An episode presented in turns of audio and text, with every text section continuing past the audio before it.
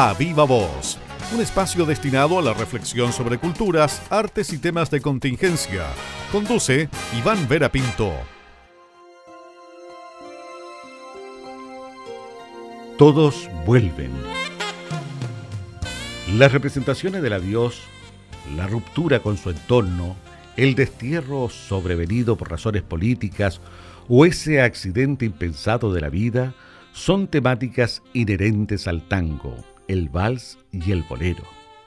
Estos trascendentales argumentos forman parte del repertorio de la llamada poesía del dolor y el abandono. Expresión literaria que intenta interpretar esa dimensión tan íntima, individual e intransferible como es el desarraigo.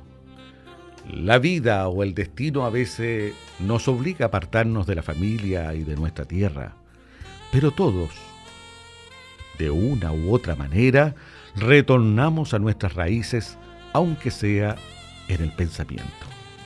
De esa situación y de ese sentimiento nos habla el popular vals peruano Todos vuelven, una melodía del compositor César Miró que se convirtió en el siglo pasado no solo en un himno para los inmigrantes peruanos, sino también para muchos hombres y mujeres de diversas nacionalidades que vinieron a trabajar a la pampa salitrera de Tarapacá y Antofagasta. La verdad es que esta canción ha calado muy hondo dentro de los corazones de peruanos y antiguos pampinos, tal como lo fue en su momento para los exiliados latinoamericanos el tango Volver, cuando miles de familias tuvieron que marchar a extraños territorios en la década de las dictaduras militares. Tarde o temprano, cuando estamos lejos de nuestra casa, de nuestros seres queridos, nos baja una fuerte nostalgia que nos estremece hasta lo más profundo. En ese minuto comenzamos a evocar el lugar donde aconteció nuestra infancia y juventud. Volvemos a rememorar nuestras costumbres y tradiciones, pero por sobre todo a revivir aquellas imágenes que nos llenaron de energía y alegría. Todos vuelven a la tierra en que nacieron, al embrujo incomparable de su sol todos vuelven al rincón donde vivieron, donde acaso floreció más de un amor. Así dice el emotivo estribillo que por primera vez fue interpretado por la cantante Jesús Vázquez el año 1941.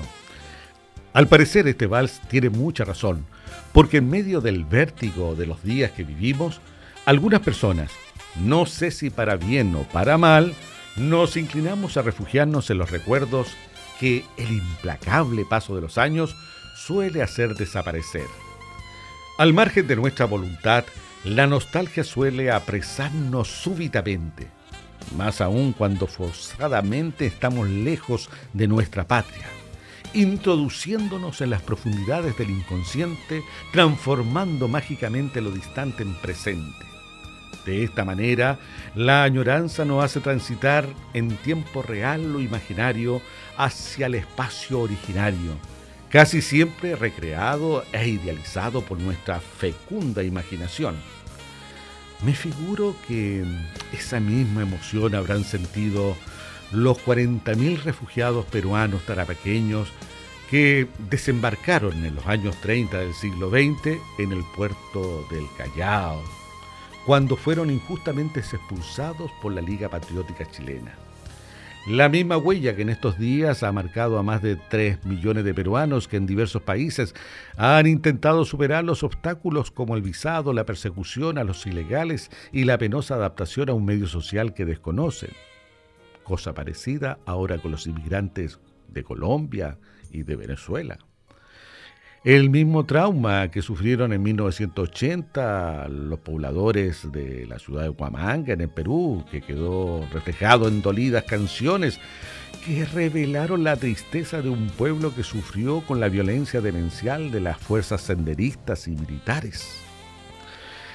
La vida está preñada de memorias que generalmente afloran ante cosas tan simples como al escuchar una canción que nos habla de nuestro terruño, que tal vez no fue ni mejor ni peor, pero que constituye la recóndita sustancia de nuestro espíritu que se niega a perecer.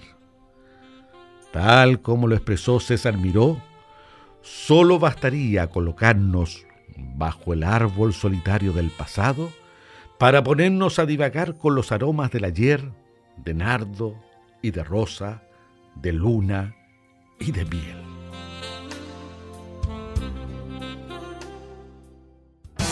A viva voz, un espacio destinado a la reflexión sobre culturas, artes y temas de contingencias.